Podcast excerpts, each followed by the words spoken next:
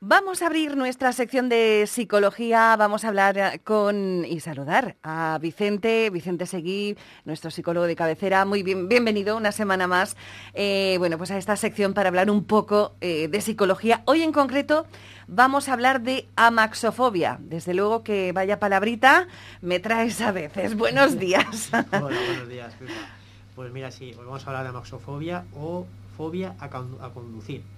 Que, por cierto, ¿sabes de dónde viene la palabra? Pues no, nunca lo había pensado, de hecho ni la conocía. A ver, sorpréndeme. Pues mira, Pepa, el término amaxofobia tiene origen griego y está compuesto por dos, por dos partes. Amado, que significa carro, carruaje o coche, y fobia, que significa miedo o terror. Con esto tenemos que, la amaxofobia es lo que se define como un miedo irracional a conducir.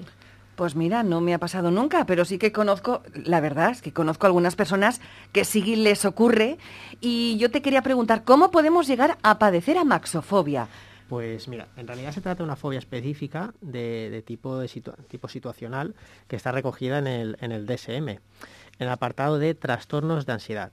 En realidad podríamos decir que su origen es diverso y que las causas más frecuentes que desatan la maxofobia son pues, la falta de confianza, eh, la experiencia propia de la persona frente a situaciones de conducir o las experiencias, por ejemplo, también de haber sufrido un evento traumático relacionado con la conducción, es decir, un accidente de tráfico, haber tenido algún tipo de dificultad o que a lo mejor um, estemos atravesando un momento de tensión y este momento de tensión desemboque en el digamos, explote cuando estamos precisamente conduciendo.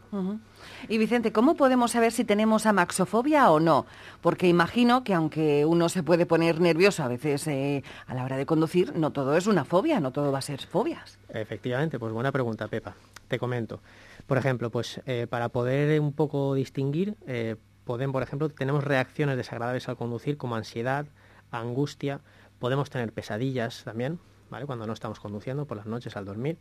También algún tipo de síntoma físico como sudoración en las manos, eh, temblores, rigidez muscular y también pensamientos, digamos, distorsionados, sobre todo catastrofistas, que hacen que la experiencia de conducir pues se vuelvan muy se vuelva muy angustiante.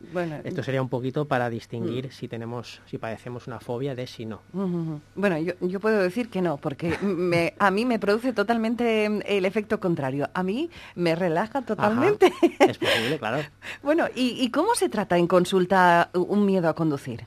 Pues mira, Pepa, por suerte es un problema que podemos trabajar y de hecho he tenido bastantes casos sobre el tema que debidamente tratados eh, pues tienen una solución bastante efectiva.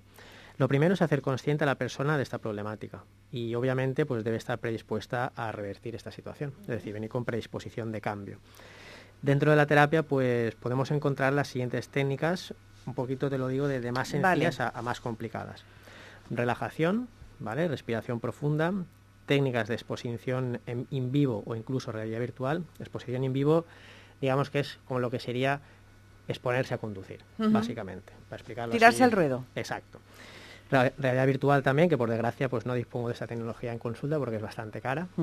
¿Vale? Y bueno, para resumir, terapia psicológica de tipo cognitivo-conductual establecida en las fases de toma de conciencia para conocer cómo se ha instaurado nuestra conducta de miedo y cómo se mantiene técnicas de afrontamiento, lo que hablábamos antes, técnicas de relajación y control de pensamiento catastrofista, vamos modificando los pensamientos que tenemos, y técnicas de exposición, acercamiento, digamos, progresivo a los estímulos fóbicos presentes en la conducción.